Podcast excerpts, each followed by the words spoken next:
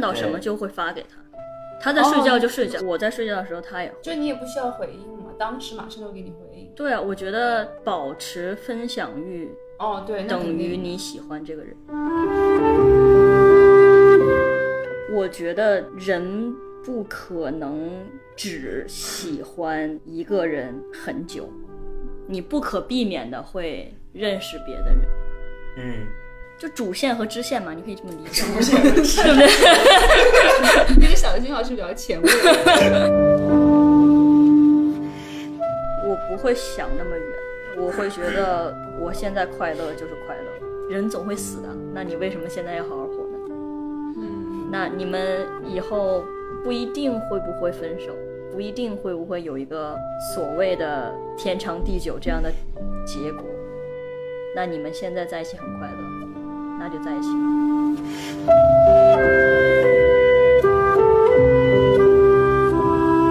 Hello，大家好，欢迎来到最新一期的爱情故事，我是白青阳。我是你们的小 A 老师。今天我们在节目里面邀请到的是目前住在米尔顿凯恩斯，是在伦敦附近的一个卫星城，呃的一个刚毕业的无业游民，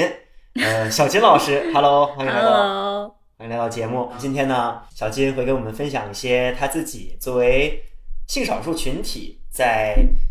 最近的以及曾经的一些情感经历，以及他自己对于这些经历的一些感触。那么，我们也闲话少叙，先让小金老师给我们讲一讲他今天想要给我们呈现的故事。 好的，这是做好了准备了，嗯这上刑场啊！大家好，这个故事该怎么开头呢？嗯，我该从什么时候开始讲起呢？这样吧，要不然就丢问题吧，好不好？我们丢问题吗？对啊，你和这位女主角是怎么认识的呢？哎，对，哦，就我从们这是初中打篮球球队的，嗯哦，你们俩都是篮球队的。对。哦。嗯，然后就是你们俩，呃，见到面之后，然后呢是怎么样？你们俩是在同一个年级吗？还是没有，他比我大一年，我也不知道怎么回事，反正我就莫名其妙那天加入了球队训练，嗯然后莫名其妙的进了球队，然后莫名其妙的一见钟情。也没有，不知道很奇怪，我们我们当时也没有说什么确立关系这种话，嗯但是嗯当时的表现就是我们在谈恋爱。我我也大概能理解。我觉得我初中初中的时候，我第一段初恋好像也是这个样子的，嗯那就比较奇怪。那就是根据咱们之前交流的时候聊到的情况，就是你感觉这段恋情还有一些蛮特殊的地方，因为还有别的人牵扯在 里面。是怎么样的一个？没有，也不是说特殊吧，就是嗯大家估计也都会有那种你喜欢的人，嗯，也有别人喜欢，就是有嗯有一个人跟你喜欢同一个人，就有情敌嘛？但是你说你们俩没有在一起是这样吗？就是一直都没有吗？还是谁呀、我跟情敌吗？你跟你跟女主角？哎，我们还没有还不知道女女主角的名字，那么呃，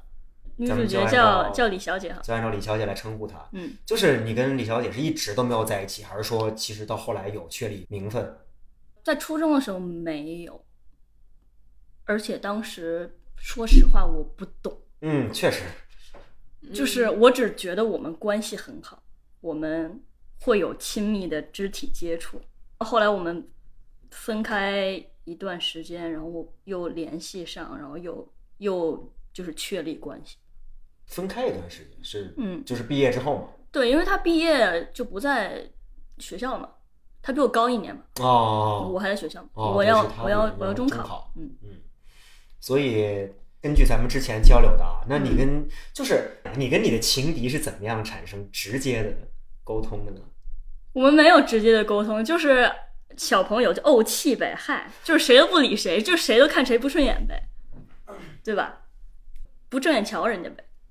然后你们之后有，比如说因为这位李小姐吵架还是什么的吗？我们不会吵架，因为我们就是单方面没有任何来往。哦，嗯，但是说白了，李小姐都看在眼里，对不对？哦就是难受的，其实是我觉得其实是李小姐吧，啊我也不知道她难不难受。啊就是如果是我的话，我一定很难做，啊是嗯哦，对。对吧？但李小姐有可能很享受，对，也对啊，对啊，对啊确实是。啊，有两个人对他好嘛，对，嗯，然后后来呢？你跟你跟青笛，因为根据我们的了解，你后来成为了很好的朋友。对。等到高中之后，是我跟这个人陆陆续续的跟这位李小姐在一起分手，在一起分手，接盘侠吗？大概是这样，就我也这样互互互接对方的。我我觉得应该是这样的，可能不是，嗯 因为我也跟他其实没有聊过这方面。啊，你们是主动回避这方面的话题是吗？我们真正的开始聊天儿，其实就是当我们俩都下头了之后，就是我们两个人都觉得好像有点浪费时间呀，嗯，就是跟这个这个李小姐，然后还发发现对，还是和对方聊天更有意思。对，确实，对，当时高中的时候，他们都问我什么时候跟这位情敌在一起什么的，他们都开哦开我们两个人的玩对笑，啊，对啊，就是，所以你们俩是很确定对彼此都没有当然没有好了，感啊。想什么呢？ 所以就是你们俩在大差不多同一个时间都觉得这就是这是一段好像我们似乎没有意意为这样一个情况，嗯然后再互相敌视嗯，啊，然后后来就逐渐的。然后我觉得这人挺好玩的吧，我们刚才在我来的路上，我们还在聊天。其实这种情况也蛮少见的。我之前就是情敌变成朋友是吗？对啊，对对啊，我来我来英国，其实我除了问白倩啊，我还会问这位情敌朋友，嗯哦因因为为他之前在英国待了蛮久，哦，然后然后我来这边，他回国，就其实刚好错过。嗯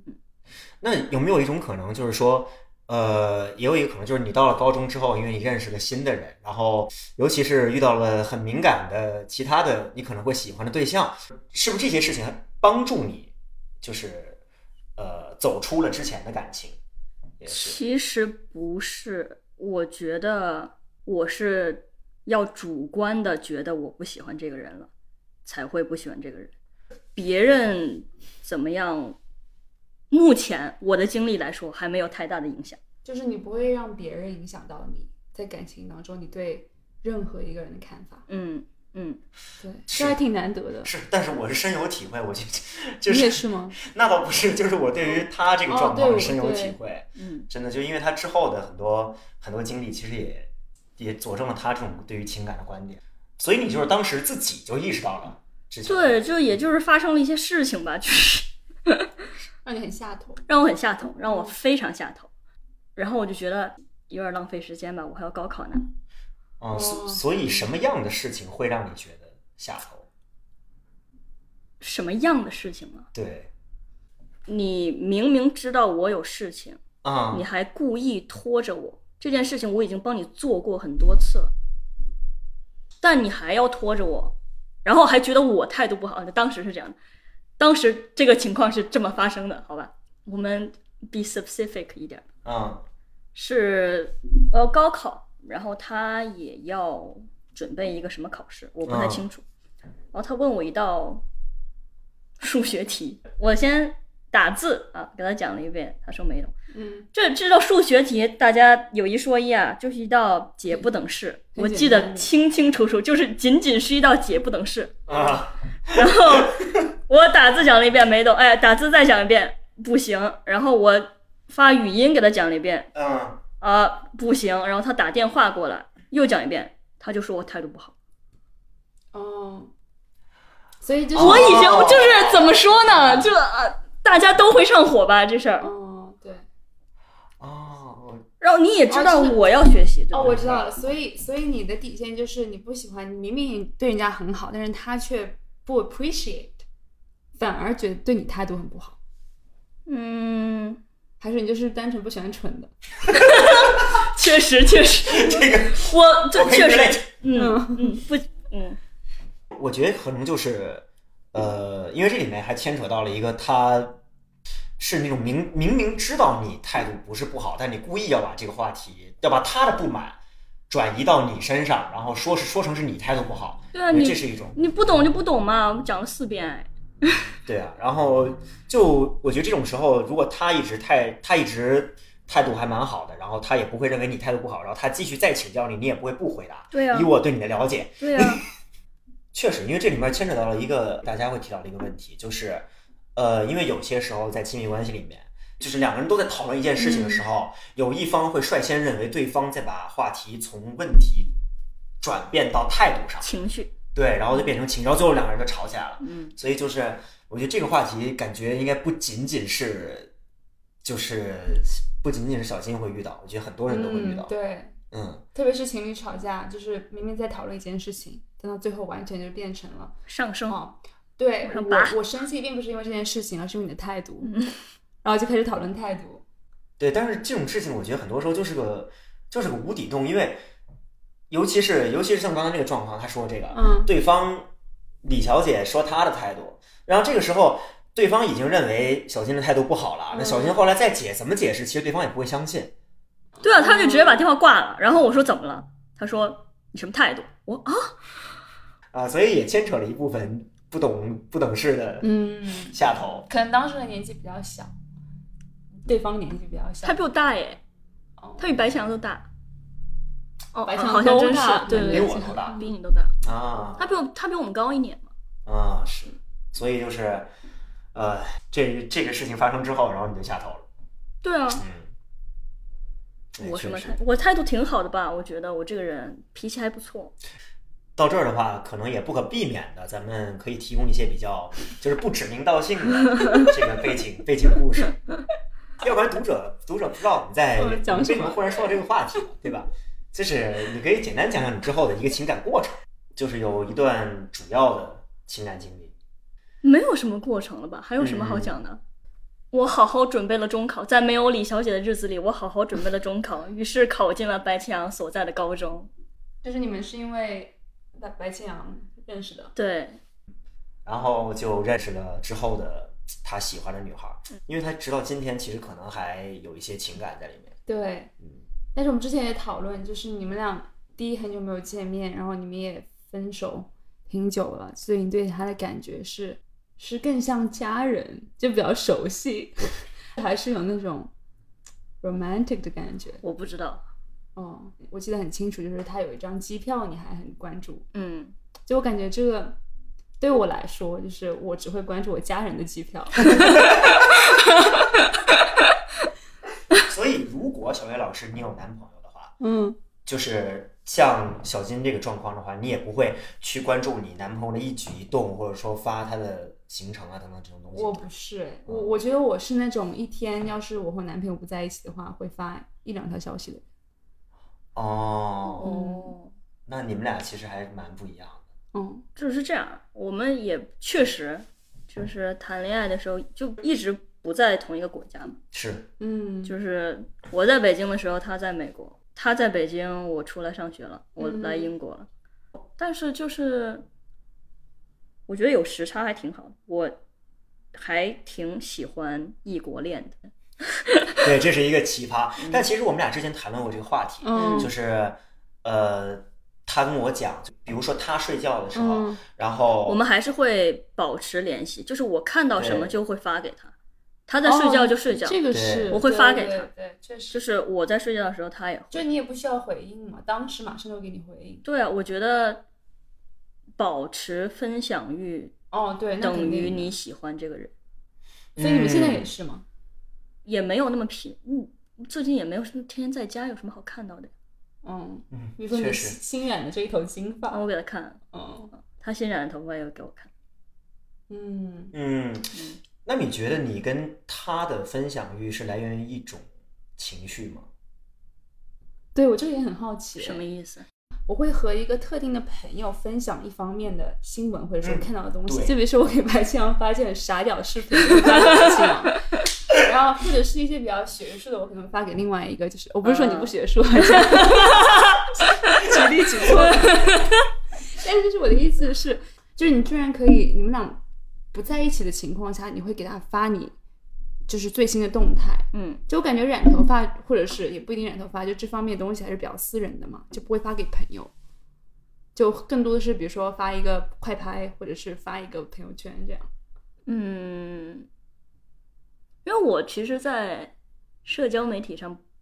没有那么活跃，嗯对吧？我目前今年的朋友圈只有一条，你连虎年跟跨年都没有，没有，我就是不太发。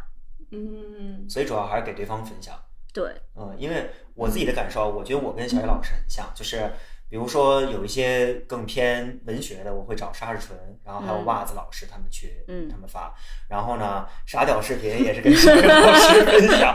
然后比如讲八卦，就会找小野老师或 者或者那个或者我们另一个另一个朋友伊夫，我们找伊夫聊。嗯但是我我很难想象，因为我已经很难想到我之前跟前女友在一起的时候，我觉得我应该也不是说把所有这种不同的情绪都分享给她一个人。我觉得当时的分享状况可能还是跟现在差不多。就感觉在情感当中分享是你分享的目的。嗯从我之前很多年对于她的观察，就是我我其实的感觉，包括我们身边很多的朋友的感觉，都是小金其实一直是一个蛮痴情，甚至有点苦情的形象，因为就是有一点点感觉是对方其实，在你们的情感中占据主动的位置的，就是他嗯可能会觉得啊，这个时候不太合适，两个人分手，然后你从来没有质疑过你们俩在感情中的这样一个状况吗？没有，我就是一个被动的鸵鸟性格的人。嗯，可是你们俩当时在谈恋爱的时候，你们俩的关系也是就是你互相分享，然后你就是哪怕吵架了什么，我们不吵架，就从来不吵架吗？没有没有过。天哪，我都不知道该接什么话了，只能说天哪。就是因为从我们从我们的感觉中啊，就有时候会觉得，呃，就对方无论做什么事情，他都还都可以接受对，蛮 OK 的，，对，嗯，而且也从来没有发生过任何事让他对这个这个女孩子下头，也是还是一个挺神奇的事情，因为有些事情其实也不是没有朋友说跟问过他，就是。呃，你这个你们俩这个状态真的没有考虑过说，要不然就算了或者怎么样吧但是感觉好像小金一直还蛮喜欢的，就一直持续到今天。嗯，就感觉我们俩，我和白老师也会就是跟你说，你其实这么频繁的跟他保持联系，会不会就是让别人想要接近你的人，感觉自己不能接近你？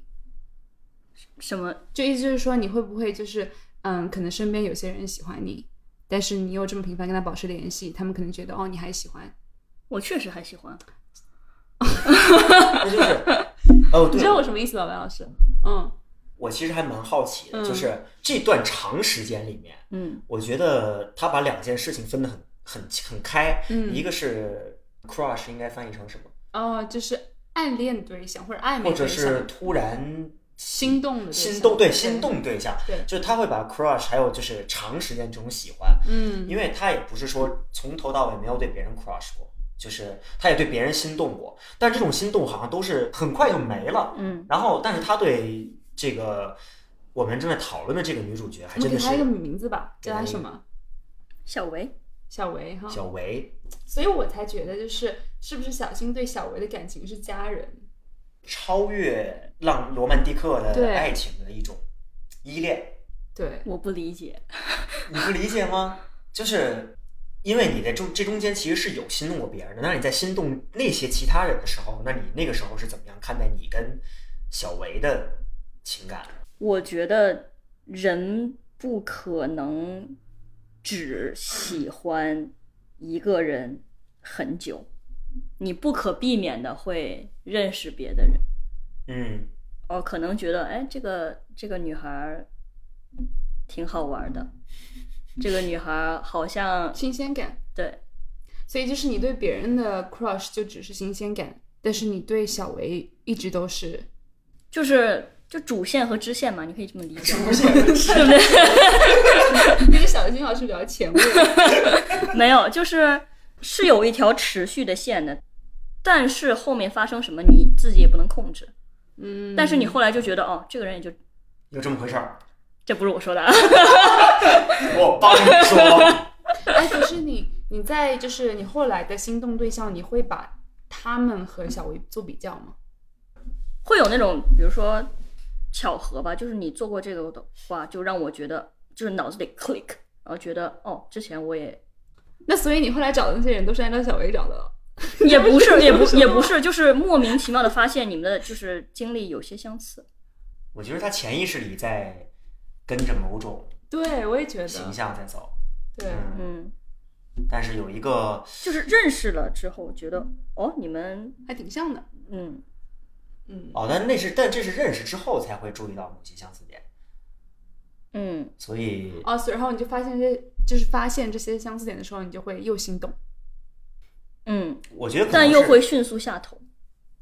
就有点像那个《老友记》里面儿那个呃，Ross 一直在就是跟其他的人 dating，然后、嗯然后后来每次都不了了之，然后别的人问他就是为什么不了，嗯，然后那个 Ross 就说了一句 She's not Rachel，就那种、哦那种感觉，嗯，嗯嗯，对嗯，咱们是但是这么这么说也不知道该说你是专情还是多情，但是如果这样的话，就是假假设你和小薇永远都不会再复合了，嗯，那你之后不是很难再遇到那个人吗？是啊，对啊，因为其实你潜意识里就是你是在找一个，那也不是我说了算的吧。嗯，是这样的，嗯我我觉得大家都会，比如说你你在单身的时候，你会觉得哦，我我喜欢一个什么样什么样什么样什么样的人，嗯这些形容词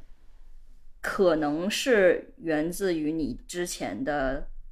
喜欢的人，或者说就是你真正理想嗯的人。但是我觉得你遇到了一个你喜欢的人，你这个标准就会改。对，就是他也不是改了，就是那些都没有不重要，对，就是不重要。嗯嗯，我理解小叶老师刚才的问题，就是说你不会有一种无力感吗，就是一想到自己有之后可能一直、嗯或者说永远都不能跟他真正的在一起，你不会有一种恐惧也好，或者说无力也好，我不会想那么远，我会觉得我现在快乐就是快乐，我现在跟他聊天儿就很快乐。嗯我，昨天晚上跟他打电话打到很晚，我就很快乐。所以你其实不会在乎说你有没有跟他在一起嗯，exclusive 的那种，就是排他的那种，就比如他现在如果有了别的伴侣，但是你们俩依然还在聊天儿，你也还是会很开心，是这样的。嗯，我觉得是，嗯因为我自己嗯偶尔会会有会想这个问题。我觉得如果发生这样的事，就是如果是我，我很明确我喜欢一个人，然后嗯如果之后一直都不能再跟他在一起的话，我我会有一种恐慌感，我会有一种焦虑。我不那你还会继续跟那个人有接触吗？但就是另一方面又会觉得，如果我继续去，无论是分手之后也好，或者是那种呃觉得自己跟对方在一起的可能性很可能性很小，或者说就是寻求复合等等这些东西，嗯，等等这些元素，呃，就是我都会觉得，如果再去找对方说这个事情的话，会引起对方的反感和不适，然后也会显得我自己有一点不体面。如果哎，可是你我为什么在要说什么呢？就是对如啊果你觉得你和他就是没有任何的，没有以后不可能会在一起，嗯在一起可能性很小，嗯，你不是那种会默默退出的类型吗？你还是会继续跟人家就是聊天什么的。就就有三个选择吧，争取，嗯，呃，就是保持我们现是小在，小金老师变主持人了， 或者不是或很者想或自者己慢慢慢慢就是退退出。你呢？我会就是现在什么样就什么样，因为我不在意以后的事情。嗯，我觉得还是身份认同的问题吧。就是小小金老师他不会介意他们的可能性很小，那你会呃，我觉得我会介意，但是其实说真的，我觉得我可能不会去做什么。嗯，你还是会像之前那样跟他们相处。对，嗯然后如果是我再介入，已经可能性不大了。嗯我觉得我就会其实是会退出的，但是我内心就是会很很纠结，很难受。嗯，对，会慢慢的退出。对我又没有勇气说真的再去就死很皮赖脸的搏一把。哦，嗯，你刚才说完之后，其实我有我也有想，我觉得，呃，很有可能是因为咱们社会上会认为男女男女的情感就是应该有一个、嗯有一结个果结果，嗯然后我觉得我这个嗯这个东西影响到了我，就是我跟我的女朋友，或者是我跟任何我喜欢的对象，一定要有一个非常确定的结果，嗯才能让我安心。那我觉得可能一直以来社会上并不会认为性少数群体肯定需要有一个结果，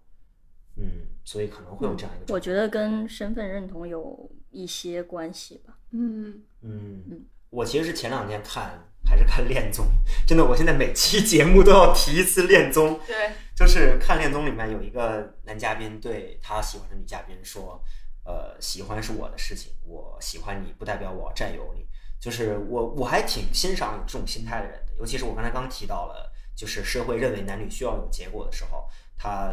他依然可以保持这种我觉得比较豁达的心态，我觉得还蛮我觉得这说明他以前的成长经历都对他很好，或者说明他这是一个很自信的人。因为嗯因为我觉得我的朋友们很爱我，我的爸妈也很爱我，嗯我给予你我的好，我不需要什么，就是你已你已经被爱的足够多了，所以就对嗯嗯，对，其实我也就能我理解被我被家人和朋友们都保护的很好，我觉得。谢谢白青啊，谢谢小 A 老师，我我我们俩也得谢谢谢谢小金，嗯对他也很爱我们俩，我嗯们也很我们也很感激。基本上我也是这样的一种状态成长过来嗯的，所以可能潜意识里还是会觉得，呃，未来应该还是能找到跟我完全就是匹配的匹配的对象，所以我可能还是带着这种希望在看待之前的情感吧，我觉得也是。对于我个人而言啊，这只是我自己的 case。当然了，就是呃，小金的 case 肯定还是跟跟我状态很明显的不一样嘛，毕竟他的经历也比较独特。其实我还一直蛮好奇，就是你跟家人有没有关于你的亲密关系中这个问题有没有进行过一些讨论？呃，有吧，但是是你就是主动了吗？还是就是被问到？就他们是知道我喜欢女孩的，哦，只是他们不喜欢我喜欢女孩而已。但是他们不会说真的去介入什么的，是吗？我也不告诉他们呀，我不会告诉我妈说我有女朋友了。嗯，但是有我真的很想告诉我妈，就是当在在我快乐的时候，我真的很想跟我妈分享啊说，哎，我我跟一个女孩在一起，我现在很快乐。嗯，所以多少还是会有一些遗憾，小小的遗憾。嗯，嗯，因为我们看到很多那种更传统的那种 case 里面，都是父母怀疑，然后就会去试图改变。但我觉嗯得似乎我没有听说叔叔阿姨说试图改变的情况发生。嗯，没有，对，但他们会旁敲侧击的说，以后结婚什么什么什么什么什么。啊，你懂吧？哦，我身边其实也有两个朋友跟我讲过，他爸他们爸妈就有 openly 跟他们说，你们现在谈恋爱什么对象什么，我们全部都无所谓，只要嗯你结婚找一个对于他们来说是男生就可以了。嗯，对，但是这种东西也都是上有政策，下有嗯对策的事情，所以而且。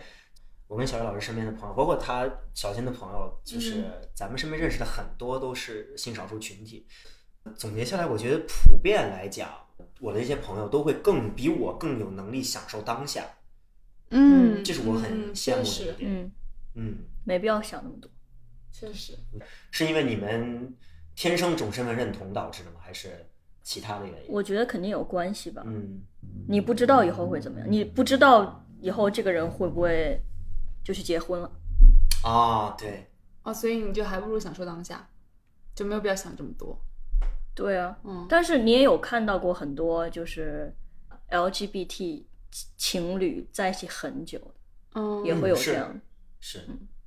现在是应该是北欧那边吧，尤其他们的婚姻合法化之后，就是嗯他们就像是、呃，会跟我们传统认知里面的那种异性恋夫妇一样，也嗯会嗯都是很长期的。然后包括其实我不知道大家有没有知道一个很典型的案例是，呃如果有看过《老爸老妈浪漫史》这个电视剧的，呃，听众里面有一个非常经典脍炙人口的角色叫 Barney。大家如果有记得一个表情包，就是 True Story，然后举了一个酒杯说 True Story 那个表情包 Legendary， Legendary，对这两个这两个的来源，Barney，然后他的扮演者是一个是一个男同性恋，然后他跟他的伴侣已经在一起了非常非常久嗯了，然后他跟他的伴侣领养了呃一对儿非常可爱的双胞胎女孩儿，现在已经应该是十岁了吧，就是哇哦一家人非常幸福。嗯然后每次看到他们分享之后，真的觉得是也是让我很羡慕的一种家庭状态，我觉得。嗯，呃，我觉得一方面也是他们可能更有能力享受当下，另一方面其实也会有很多案例，就是像咱们传统意义上的那种呃夫妇的那种状态也有，就是双方都有，两嗯种概念都有。就你不知道未来会发生什么，你不知道政策会怎么变，你不知道你身边的人会怎么变，嗯，对吧？而且我觉得是不是就是因为你们喜欢的对方跟你也保持着差不多的状态，抱嗯差不多的心态，所以快乐一天是一天嘛，嗯，对吧？嗯，那人总会死的，那你为什么现在要好好活呢？嗯那你们以后不一定会不会分手，不一定会不会有一个所谓的天长地久这样的结果。那你们现在在一起很快乐，那就在一起喽。嗯，而且我觉得你们可能比像我们这种人更有勇气的一点是，嗯，人不可能一直用就是生理上喜欢一个人，就长时间的喜欢一个人。就其实科学的研究应该就多巴胺的分泌也是有限的，然后喜欢一个人那种时间长度其实也是有限的，就是真的很强烈的喜欢对方。所以为什么双方不断制造新鲜感？就是我觉得可能小金他们都是敢于承认这一点，嗯然后像我们可能也是不敢承认这一点，导致到后来可能有些情感也会变得就是就是可能会有些貌合神离。嗯对，其实从整体来看，我也不知道是享受当下的情感更快乐，还是说就是双方都奔着天长地久更快乐。，对嗯对，我觉得天长地久肯定是很理想的嘛。嗯，是确实你是喜欢一个人，你当然想一直跟他在一起，但是未来永远是不确定的吧？对我来说，嗯，就是我我确实焦虑未来，但是我觉得现在更重要一些。我觉得是就是更积极的看待这种不确定性。对我觉得对这是这是一个很关键的特点。嗯，嗯，嗯，就是反正我肯定不是这样，我觉得对我还是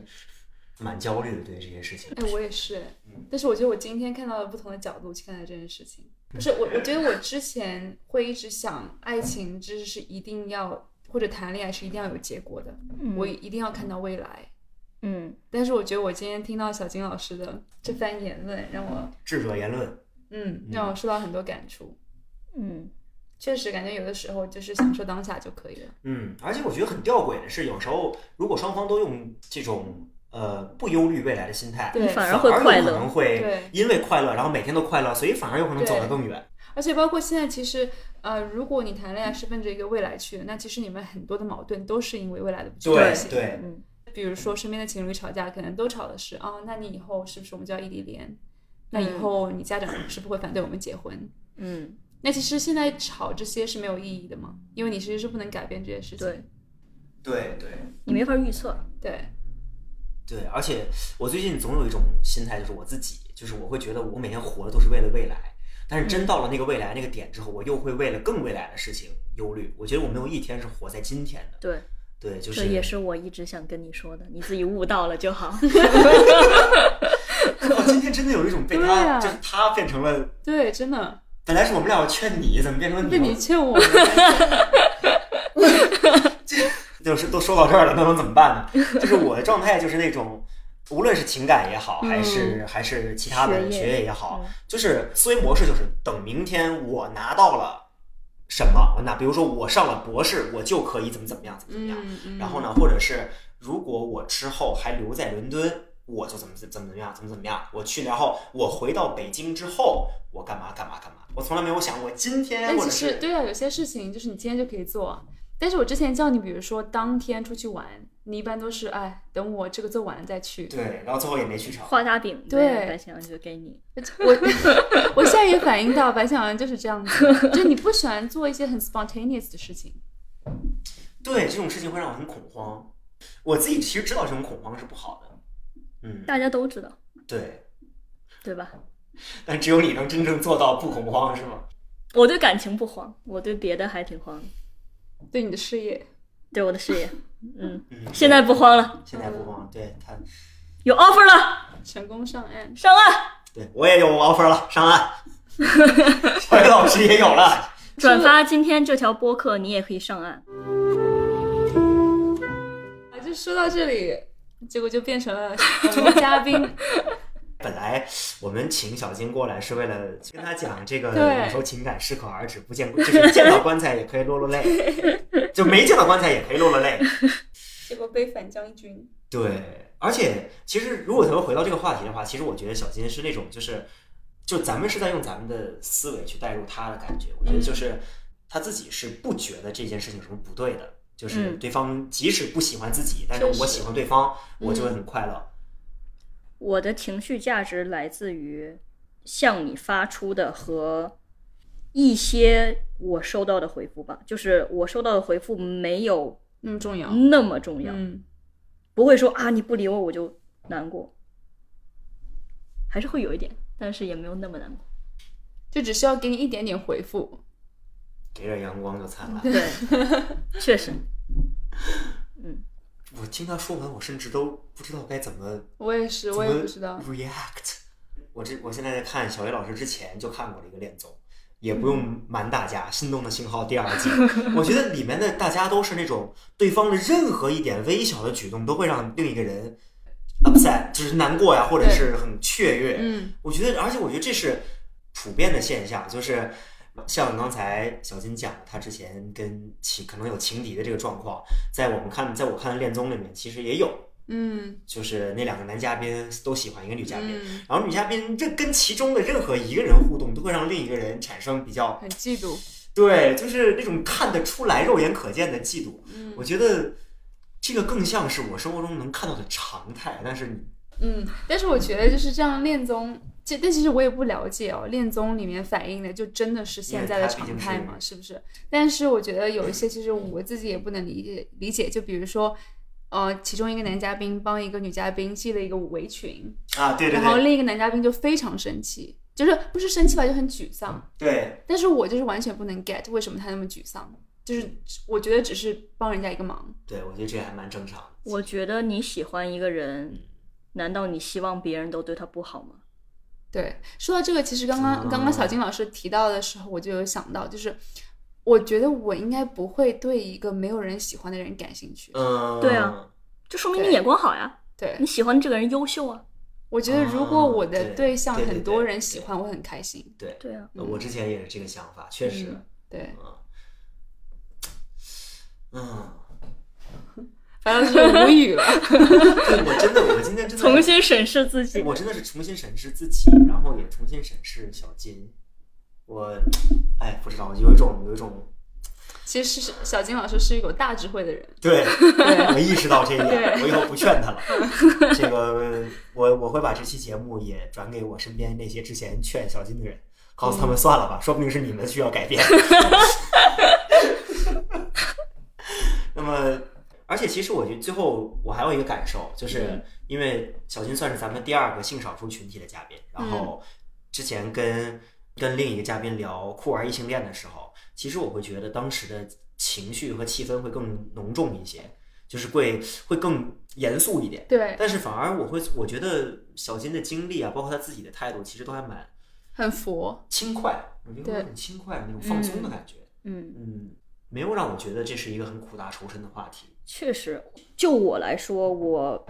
从来没有过 struggle 我的身份认同，身份认同，从来没有。嗯就是我也看到过很多，比如说呃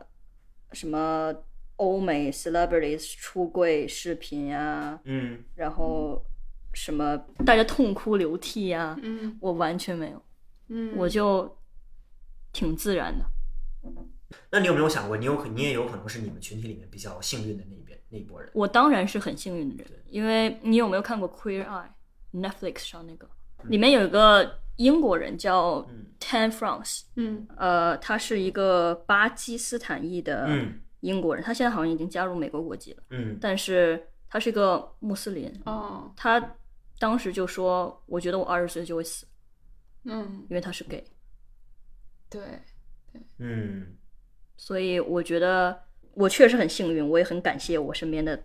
朋友们。我觉得其实这这还是这还是一个蛮小金是一个蛮好的一个案例。我觉得就是告诉大家，其实包括无论是不是属于这个群体，大家在想到这个问题的时候，其实就是就是更自然而然一点就好了。就是大家是什么是他们自己的事情，对，嗯然后你是什么也是你自己的事情。对大家平时就是大家互相都是朋友，然后都用友善的态度对彼此，对其实就 OK 了。嗯我觉得这是一个很好的心态和状态。嗯，嗯，不要觉得你身边的同性恋朋友会喜欢你，对对，大家不要觉得真你的吗？你身边有很多，不是不是，就是你会在网上看到一些，比如说说哦，我寝室有一个人好像是同性恋，我该怎么办？哦，啊，对很好多很多这种帖子，对，然后不管是男生还是女生，不是性别一样就会喜欢的，对啊好吧？而且对自己也太自信了 吧，对自己啊，的条对件。啊，对啊，嗯，那么今天咱们就差不多聊到这里。嗯，嗯我们就收个尾吧。对，小叶老师最后还有没有什么我觉想得要总结的？我觉得今天这一期应该是我们过去六期吧，算上不算番外，嗯六期，嗯，应该是我感受最深的一期，就是包括我之前和小金老师的相处，一直都是就是非常就 Chill 对 chill，然后聊一些八卦，然后乱聊聊头发的颜色，就从来不会聊这方面的问题。但我觉得今天真的很感谢小金老师来做我们的嘉宾，因为让我自己就是学到了很多。嗯，我就希望 希望呃大家就是各位听众，就是感觉你们如果可以的话，还是要好好的尽量享受当下。嗯，好，那么咱们第六期的爱情故事到这里就差不多结束了。嗯，那么咱们下期再见，拜拜。拜拜。拜